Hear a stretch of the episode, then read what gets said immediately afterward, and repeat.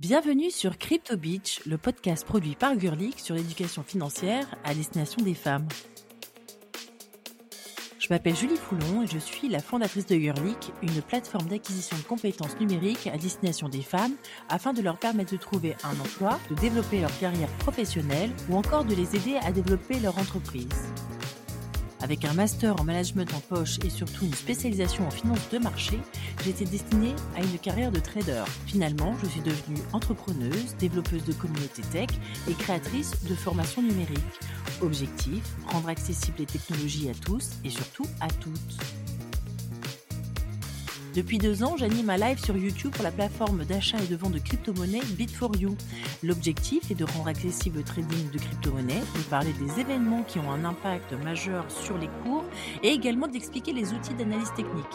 Afin de mieux comprendre le sujet, j'ai évidemment commencé à trader, me réconciliant ainsi avec mes études et à former autour de moi des femmes intéressées par le sujet. L'une d'elles est Della fiscaliste reconverti dans l'immobilier et récemment parti s'installer au soleil et au bord de la plage, d'où le nom de ce podcast que nous animerons ensemble, Crypto Beach.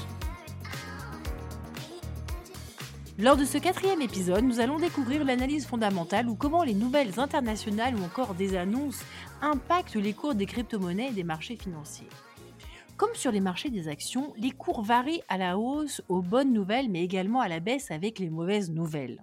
Si vous êtes sur le point d'investir dans les crypto-monnaies et que vous avez déjà acheté des tokens via un exchange, il est indispensable de s'informer, lire les étapes de développement des cryptos dans lesquelles vous avez investi ou encore de suivre les influenceurs sur les réseaux sociaux qui, à coups de tweets, font vaciller la cryptosphère. Salut Della, bienvenue dans ce quatrième épisode de Crypto Beach. Salut Julie. Jusqu'à présent, nous avons abordé l'écosystème des crypto-monnaies en découvrant de nouveaux mots et en comprenant les mécanismes pour pouvoir les dépenser. Aujourd'hui, l'objectif est de commencer à apprendre à trader avec l'analyse fondamentale. Alors pour rappel, les traders s'appuient sur deux éléments pour acheter ou vendre des crypto-monnaies. La première est l'analyse fondamentale et la seconde est l'analyse technique qui va venir confirmer l'ordre d'achat ou l'ordre de vente. Utilisée en bourse, l'analyse fondamentale étudie les éléments qui permettent de bien connaître une société et de comprendre certains des facteurs qui peuvent se répercuter sur le prix de l'action ou du cours. Certains professionnels vont jusqu'à dire que l'analyse fondamentale est l'étape la plus importante du processus de placement. Alors Warren Buffett, l'un des meilleurs traders au monde et surtout l'un des plus connus, a dit un jour, le prix, c'est ce que vous payez la valeur, c'est ce que vous obtenez. Alors il s'agit d'acheter à faible cours un titre qui, selon vous, a une valeur élevée en comptant sur la hausse ultérieure du prix. Alors plusieurs moyens peuvent être utilisés pour évaluer la valeur d'un titre. On tiendra compte d'une grande quantité de données relatives à l'entreprise, à ses concurrents, au secteur d'activité et à l'ensemble de l'économie, comme par exemple les taux d'intérêt, les données sur l'emploi, l'inflation, le prix du pétrole, la technologie utilisée, la démographie, les concurrents ou encore les personnes à la tête de ces entreprises ou de ces projets.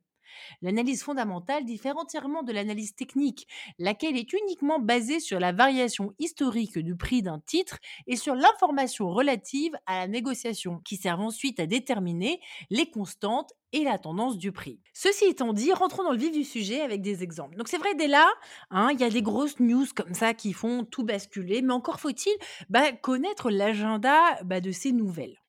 Effectivement, on a certaines dates qui sont très importantes sur le marché, que ce soit pour euh, un impact sur le, trading classique, mais aussi en termes de trading de crypto-monnaie. Ça peut être notamment euh, la date euh, qui annonce les prévisions économiques de la Commission européenne. Ça peut être aussi le cas des indices de prix à la consommation, que ce soit aux États-Unis, par exemple. Ça a un fort impact sur le marché. On a aussi les indices de prix de la production. On peut aussi avoir le cas tout simplement d'un indice qui est très important, qui est l'indice de confiance du consommateur. Oui, ça c'est important c'est souvent des nouvelles qu'on attend avec impatience, mais tu vois, nous, quand on est euh, nouveaux investisseurs, comme ça, crypto newbie, comme on dit, où est-ce qu'on peut trouver ces agendas? Bah, J'allais dire tout simplement, vous, tapez agenda économique euh, sur, euh, dans Google, dans les moteurs de recherche, vous trouverez. Moi, je sais que j'aime bien utiliser tout simplement l'agenda économique qui est mis à disposition par BFM Bourse. Je le trouve assez clair. Je trouve que vous avez, il vous annonce les dates, il vous annonce clairement si a priori cet indice va avoir un impact faible, moyennement important ou assez fort euh, sur le marché. Et ça vous indique aussi quel était euh, le précédent taux euh, de l'indice et ce qui est prévu. Alors BFM Bourse, on est d'accord, c'est pour l'agenda finalement des indices au niveau macroéconomique. Mais si on veut par exemple des informations plus ciblées sur les crypto-monnaies, est-ce que tu en as un autre? Oui, alors là, on en a un que je pense que la plupart des gens connaissent quand ils font de la crypto, le, site euh, de référence CoinMarket euh, Cap. Et en fait, ce qui s'est passé, c'est qu'ils ont, ils ont lancé leur propre euh, agenda économique. Oh, mais tu sais, moi, je suis pas certaine, hein, tu sais, dès là, que tout le monde tout le monde sache qu'il y a des agendas comme ça. Parce qu'au début, on tâtonne, on essaye, on va, on va passer un, ordre d'achat, on voit que ça monte ou ça baisse, on ne sait pas trop pourquoi, on tape le nom de la crypto sur Internet, qui s'est cassé la figure, on essaie de comprendre. Mais c'est vrai qu'on a tendance à oublier qu'il y a un agenda qui est derrière. Et ça, c'est intéressant de donner le nom de ce site. CoinMarketCal, c'est un site qui est gratuit et surtout collaboratif. Ça veut dire que dès qu'on a une news d'un événement qui va arriver, eh ben, on peut le rajouter. Donc les news, effectivement, comme tu dis, hein, on en a deux types. Il y a finalement bah, les données macroéconomiques, mais il y a aussi, ça peut être aussi des annonces bah, de chefs d'entreprise, de chefs de projet, de personnes qui sont à la tête de grosses cryptos. Donc par exemple, pour euh, la Réserve fédérale qui a décidé le mercredi 4 mai de relever ses taux d'intérêt. Alors qu'est-ce qui s'est passé? Bah, Ils les ont relevés d'un demi-point en pourcentage. Et alors? Et donc on a eu, euh, dans un premier temps, on a eu le marché qui était en attente. On a vu dans la journée qu'on avait une augmentation, que ce soit sur le marché des actions ou sur le marché de la crypto-monnaie. Ça a commencé à sensiblement on a eu une augmentation en fait sur le marché. Et puis à l'annonce de, des taux de référence, il faut savoir que la plupart des gens étaient un peu inquiets.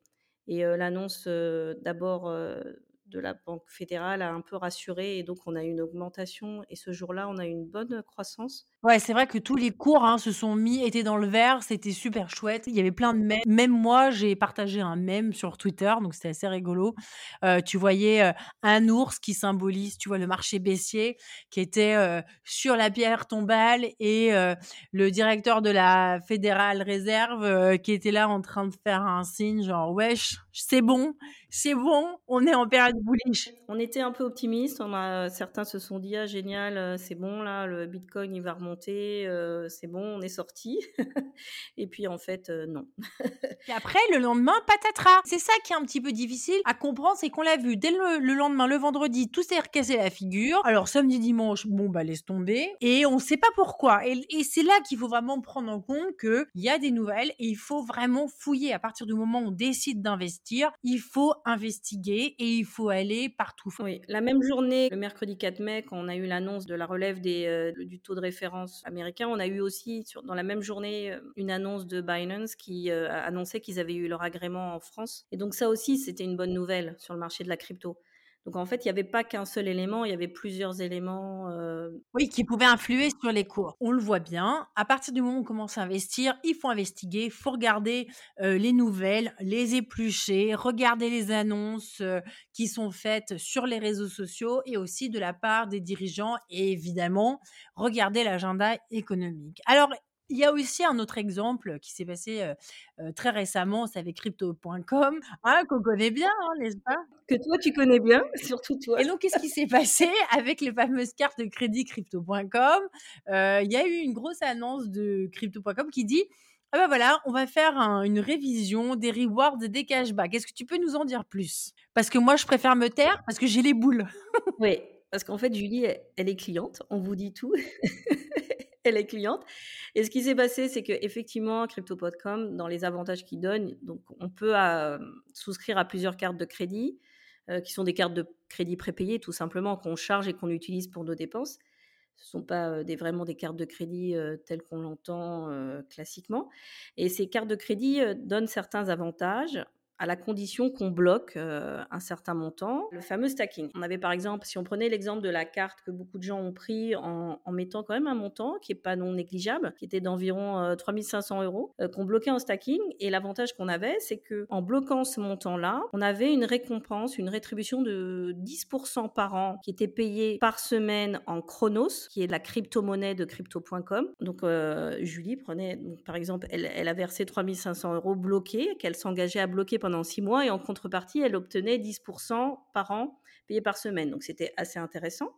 De plus, si elle utilisait sa carte pour faire ses achats, on avait pris l'exemple de la boulangerie la dernière fois sur un, des derniers podcasts, donc si elle faisait ses achats en, boulangerie ou au supermarché, elle obtenait également 3% de cashback sur tous ses achats. Ce cashback était également payé en chronos, toujours dans la crypto. Donc ce n'est pas du, du cashback euro contre euro, c'est toujours pour chaque euro dépensé, le paiement se fait dans la crypto de crypto.com. Et elle avait, bon c'est anecdotique, mais il faut savoir qu'il y a pas mal de gens qui ont souscrit juste pour ça. elle avait aussi un abonnement gratuit, Netflix, Spotify, ce genre de choses, qui était, en fait, elle payait son abonnement, mais il était remboursé toujours en chronos. Et alors, donc, sur le papier, on se dit, oh, c'est génial, j'ai plein d'avantages, en tout cas, tu as plus d'avantages qu'une carte de crédit normale ici dans nos banques en Belgique ou en France, on est d'accord. On est d'accord. En plus, on avait quand même, on s'était un peu renseigné, le, elle était pas mal valorisée, elle était assez bien placée, euh, cette crypto, donc on s'est dit bah, pourquoi pas. Le problème, c'est que ils ont fait une annonce le 1er mai où ils annonçaient que le fameux, euh, la fameuse récompense de 10% par an payée hebdomadairement en chronos, elle passait à 4%, donc 10% à 4%, ça fait une sacrée baisse. Ils se sont pas arrêtés là hein, quand ils ont coupé. Ils ont décidé aussi que le fameux 3% de cashback qui était sur une de leurs cartes pour toute dépense en euros payée en chronos passait à 1,5, donc ils coupaient la moitié en plus. Et en plus de ça, comme si ça suffisait pas, ils ont décidé que le cashback, parce qu'il y a des personnes qui utilisent énormément ces cartes de paiement, ce cashback-là serait quand même limité à une contre-valeur, même si c'est payé en chrono, ça a une contre-valeur limitée à 50 dollars par mois. Donc euh, là, d'un seul coup, toutes les personnes qui étaient clients chez crypto.com et qui utilisent ces cartes-là au jour le jour, ben, d'un seul coup, ils se disent, ben, on n'a plus d'intérêt ou notre intérêt, il est vraiment très limité. Donc on a eu une grosse problématique de confiance qui s'est mise là, d'un seul coup.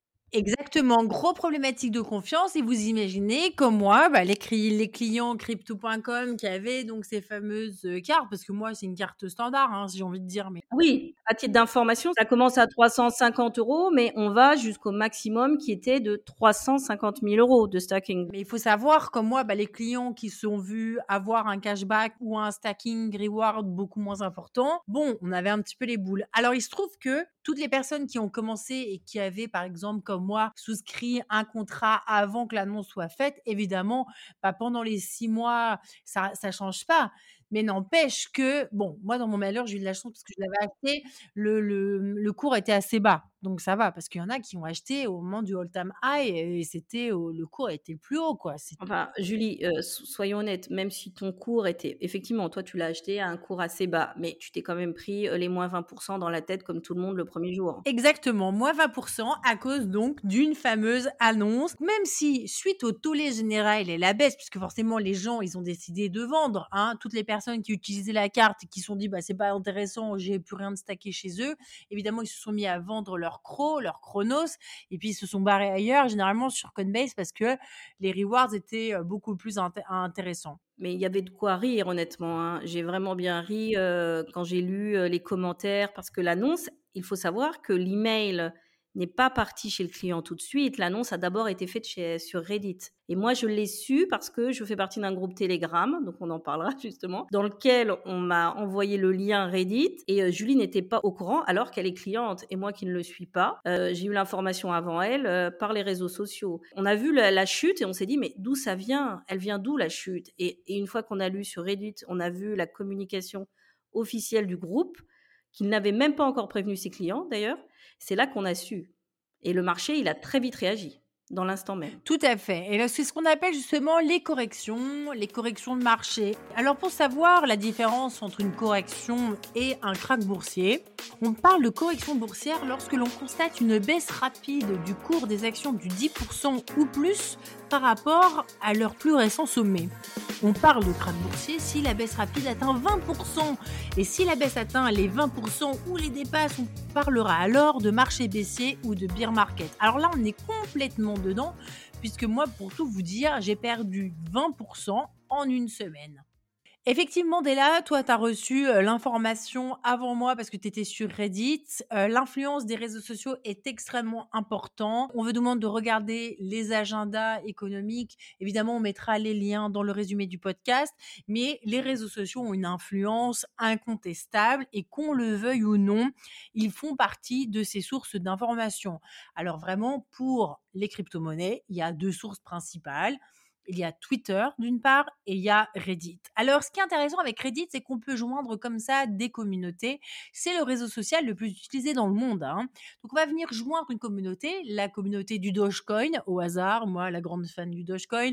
On peut aller rejoindre une communauté sur Ethereum, sur Bitcoin, sur le Shiba Inu et également sur euh, crypto.com. On trouve tout sur Reddit. Et donc, c'est très populaire aux États-Unis et c'est intéressant justement d'aller de, sur ces communautés, de voir le nombre de personnes qui, qui, sont, qui se sont joints à ces communautés et de voir aussi les tendances. Parce que le trading, c'est aussi ça, de prendre la température au sein des communautés et de voir s'il va y avoir plutôt des tendances haussières ou baissières. Alors, je fais un petit parallèle avec les actions et début 2021, il y a eu une histoire, la fameuse affaire GameStop, qui a vraiment défrayé la chronique, où il y avait un trader qui avait décidé d'acheter les actions GameStop alors que les fonds de pension avaient parié à la baisse euh, sur cette action.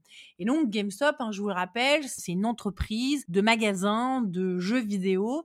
Et juste avant le Covid ou pendant le Covid, les hedge funds avaient dit non, non, euh, ça va pas fonctionner, tout le monde est confiné. Forcément, ils avaient commencé à lancer sur les marchés des fausses rumeur et du coup, l'action commençait à baisser. C'était des ventes à découvert en fait. C'est-à-dire qu'il pariait à la baisse sur ces fameuses actions. Et il y a un homme sur Reddit qui avait dit non, moi j'y crois pas, et qui avait réussi à fédérer autour de la communauté Wall Street Bet, toute la communauté, ils se sont mis à acheter, à acheter, à acheter. Et d'une petite action qui aller quelques dollars, et en quelques mois, quelques semaines, valait plusieurs centaines de dollars. Et ça, c'était vraiment intéressant parce que c'était le pot de terre contre le pot de fer. Et c'est le pot de terre qui a gagné. Incroyable, non?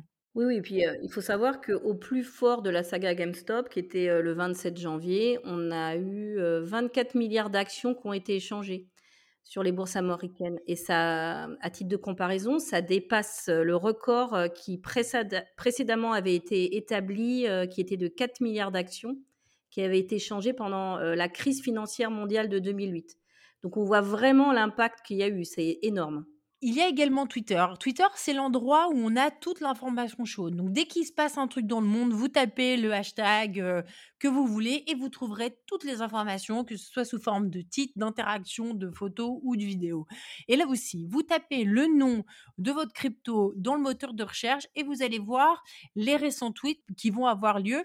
Et surtout, vous allez voir aussi s'il y a des influenceurs qui vont aussi faire des annonces comme ça et font vaciller la cryptosphère. Alors évidemment, le premier, c'est qui? C'est Elon Musk. Lui, c'est le number one. Mais il, parle de tout. Hein. Il a un avis sur tout. Alors, c'est vrai qu'il faut qu'il fasse attention parce que c'est souvent pris, ça peut être pris comme un délit d'initié, mais à un moment donné, il postait euh, Baby do do do do do. Alors, tout de suite, tout le monde pensait au Baby Doge. Du coup, le Baby Doge, le cours, il a explosé. Même chose avec le Dogecoin, même chose avec le Floki. alors évidemment, c'est pas le seul.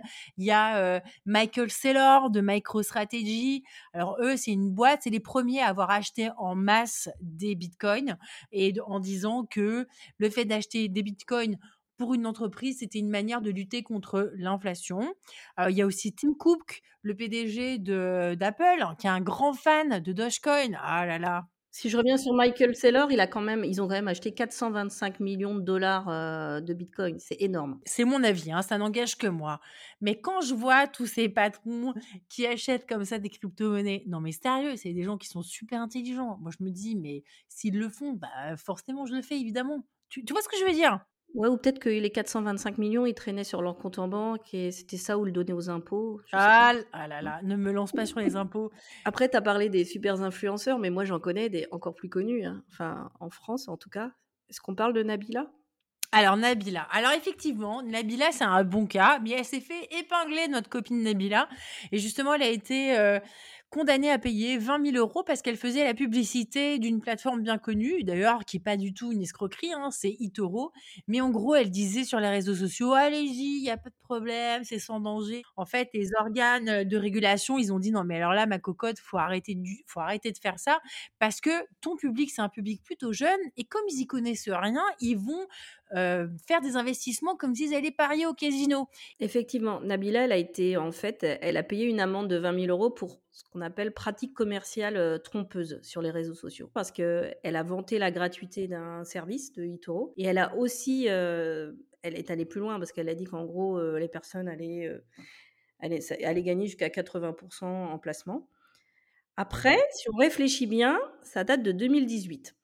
Et en gros, dans sa conversation, parce que j'ai repris ses écrits, elle incite les gens à investir dans le Bitcoin. Et quand on reprend les dates, les personnes qui ont investi en 2018 les fameux 1000 euros qu'elle conseillait d'investir, je pense qu'à l'heure actuelle, ils vont voter, c'est Nabila présidente. Hein. Mais le truc, c'est qu'à partir du moment où tes 1000 euros, ils deviennent 2000, généralement, qu'est-ce que font les gens? Les gens, ils vendent. Tu vois ce que je veux dire? C'est assez rare hein, d'avoir des gens qui, qui restent avec leur première crypto, tu vois, qui valait que dalle. Généralement, au bout d'un moment, ils, se mettent à vendre. Alors, il y avait un bon conseil, d'ailleurs, on le salue, c'est Maurice Marchand, hein, de XRP Ripple Actu. C'est une page Facebook qu'on vous conseille d'aller voir si vous êtes fan de XRP. Et il dit tout le temps, bah, si vous, dans votre portefeuille, ce que vous pouvez faire, par exemple, si vous achetez du Bitcoin, dès que vous faites une plus-value, vous vendez 80%, mais vous vendez 20% dans un compte de garde. Et ça, c'est pas mal comme conseil. Alors après, c'est un conseil, on ne fait pas de conseil en investissement. Tu aurais pu te l'appliquer à toi-même d'ailleurs. Moi, mon but, c'est pas forcément de garder, c'est, c'est plutôt de trader et d'augmenter la valeur de mon portefeuille. Après, il y a plein d'études qui montrent que qu'on fasse du day trading ou qu'on hold, et donc, on garde son portefeuille. Finalement, les rendements sont plus ou moins pareils. Tu sais aussi, sur certaines plateformes, c'est une petite digression, avec les frais de transaction, les frais de trade, c'est beaucoup plus intéressant d'avoir, de garder que de faire du day trading parce qu'à chaque fois, tu vas avoir des frais qui vont être décomptés il faut faire attention aussi à toutes les arnaques. Et ça, il faut vraiment le rappeler, il y a beaucoup d'arnaques qui circulent dans le monde des crypto-monnaies. Il y a énormément de gens qui vont vous dire, bah oui, vas-y, investis sur telle ou telle plateforme, c'est garanti. À partir du moment où il y a des revenus garantis, ça devrait vous alerter. Ça s'appelle un livret épargne. Ouais, ça s'appelle un livret épargne et c'est certainement pas les rendements des crypto-monnaies. Les crypto-monnaies, il faut se le dire, s'ils ont des rendements pareils, c'est parce que c'est risqué. Hein, le rendement dépend du risque. Donc si c'est pas risqué, bah, il y a un faible rendement, donc compte épargne. Et s'il y a beaucoup de risques, eh ben là, il y a un fort rendement, ce qui est tout à fait, ce qui est tout à fait logique. C'est clair. Parce que Nabila, en soi, si on prend l'exemple de Nabila, elle a, été condamnée pour pratique commerciale trompeuse, mais c'est essentiellement parce qu'elle n'a pas, pas indiqué ce qu'elle doit faire normalement pour toute pub, hein, qu'elle vende un t-shirt ou qu'elle vende des services d'une société de crypto. Elle aurait dû mettre qu'elle faisait que c'était une publication sponsorisée. C'est ça sa plus grande erreur, en fait. Par contre, on a des personnes qui s'improvisent conseillers financiers. Ça, c'est grave. Et là, on parle notamment du fameux Marc Blatta, qui euh, fait aussi partie de la télé-réalité, qui a fait euh, Confession intime, euh, La Belle et ses princes presque charmants, ou Les anges de la télé-réalité. Oui, je sais, je suis une vraie professionnelle des émissions de télé-réalité. Alors ouais, j'hallucine un peu, mais bon, d'accord. Ouais, mais je me suis renseignée, parce que honnêtement, j'avais aucun souvenir de sa tête. Et, et, lui, lui, honnêtement, c'est une vraie cata. En fait, il avait un compte Telegram et il incitait les gens à suivre ses positions. En fait, il disait, voilà, vous rentrez dans le groupe, on vous dira, vous investissez 500 ou 1000 euros, voire plus. Vous avez juste à suivre les positions qu'on vous donne. Vous faites copier, coller, encaisser. Voilà. Il annonçait ça comme ça. Mais ça, c'est complètement, euh, c'est une honte. Parce que les gens ont perdu des fortunes. En plus de ça, euh, il avait vraiment dédié euh, sa manière de vendre, voilà, son, discours. Il l'avait, ça influençait les jeunes de quartier. Il avait tourné son discours de telle sorte que ça plaisait aux jeunes de quartier. Le fait de voir ces Instagrammeurs qui se sont mis dans la crypto, qui vivent à Dubaï, qui roulent dans des grosses voitures, qui profitent du luxe et qui justifient ce mode de, vie en disant que c'est grâce à leur placement en crypto, bah des jeunes euh, de milieux défavorisés se disent qu'en en plaçant 500 000 euros et en suivant les conseils de ces personnes qui au final sont mal attentionnées, hein, parce qu'elles gagnent à la fois sur euh, le nombre de personnes qui vont placer, c'est-à-dire sur le montant qu'on place, sur le, nombre de prospects qu'ils envoient, donc de clients qu'ils envoient vers les plateformes. Et ces jeunes se disent, mais je vais faire fortune, c'est le nouveau. À une époque, on voulait tous être footballeurs, et ben là, ils veulent tous être traders en crypto. Ouais, bah, et encore faut-il bah, se renseigner, c'est surtout ça, ne pas tomber dans les pièges en disant bah, si je vais copier les placements d'un tel, c'est sûr que je vais que je vais gagner. Alors ça existe, hein, de copier, tu vois, de copier les investissements, le portefeuille de grands traders. Ça arrive, hein, on le voit bien sur eToro, bah, c'est possible, hein, tu peux copier, mais après, faut que ce se fasse en toute conscience et certainement pas copier les portefeuilles de, bah, de n'importe qui. Hein. Tout ça, c'est des gens qui, ont quand même, qui ont fait des études ou des gens qui en ont fait leur métier. C'est pas des publicités déguisées. En fait, les gens ont tendance à croire, malheureusement, que c'est en suivant deux comptes YouTube et en suivant deux vidéos et trois comptes Facebook qu'ils vont faire fortune. Or, ça prend du temps, rien n'est garanti. Donc il faut vraiment, euh, c'est une démarche sérieuse. Donc il faut lire, il faut vraiment bien comprendre et se renseigner. Donc on l'a dit, il y a évidemment euh, ben, les, nouvelles, les nouvelles économiques, il faut lire le journal, il faut regarder euh, le journal parlé, comme on dit en Belgique, il faut s'informer, regarder les calendriers économiques, taper les définitions, sur Google si on comprend pas très bien ce que c'est un taux d'intérêt directeur, ce que c'est l'inflation, ce que c'est ceci, cela. Vraiment se renseigner, attendre, garder toujours un peu d'argent en portefeuille justement pour pouvoir investir, investir quand il y a des grosses baisses comme maintenant. S'abonner sur les réseaux sociaux en rejoignant bah, des communautés, que ce soit sur Reddit ou alors en s'abonnant aussi à des comptes sur, sur Twitter. C'est une manière vraiment de sentir le marché et de sentir la tendance. Suivez aussi des influenceurs dans ce domaine-là. Vous allez voir que pour chaque crypto, bah, il y a des influenceurs. Vitalik Buterin, c'est plutôt pour Ethereum et Dogecoin, mais il y en a d'autres. Il y a des influenceurs pour crypto.com. Elon Musk ce sera pour le Dogecoin ou le Bitcoin. Il y aura aussi Snoop Dogg, un peu différemment. Snoop Dogg, on sait, c'est un fan de Dogecoin, par exemple. D'ailleurs, il a lancé une NFT sur le sujet qui réunit la musique et le Dogecoin. C'est assez rigolo, quoi. Je pense qu'aussi notre avis, on se le fait pas sur une seule, sur l'avis d'une seule personne. On le base pas juste sur telle personne, tel influenceur a dit ça. C'est c'est parce qu'on a écouté, on a lu, on a suivi une multitude de personnes, et c'est comme ça qu'au final, on arrive à se faire son propre avis et se décider sur quelle position on va s'engager. Par exemple, on parlait de la quand la Fed a augmenté d'un demi-point son taux de référence. Bah, c'est bien beau, mais si on ne sait pas ce que c'est un taux de référence et quelle est la conséquence sur le marché économique, sur le fait que ça veut dire bah, emprunter plus cher pour les sociétés, ce genre de choses, mais ça c'est important. Donc bah, il ne faut pas avoir honte, il faut se renseigner. Et, et c'est vrai que c'est pas parce qu'on traite de la crypto qu'on est, détaché du marché économique classique et du euh, trading d'action classique, parce qu'il y a beaucoup de choses qui sont liées. Et souvent, euh, on le voit, hein, euh, là où le Nasdaq va, la crypto va. Donc, euh, on a quand même des liens importants entre les deux. C'est une bonne conclusion euh, finalement à cette émission. C'est vrai qu'on voit aussi des corrélations, notamment avec le Nasdaq, le marché des entreprises technologiques aux États-Unis.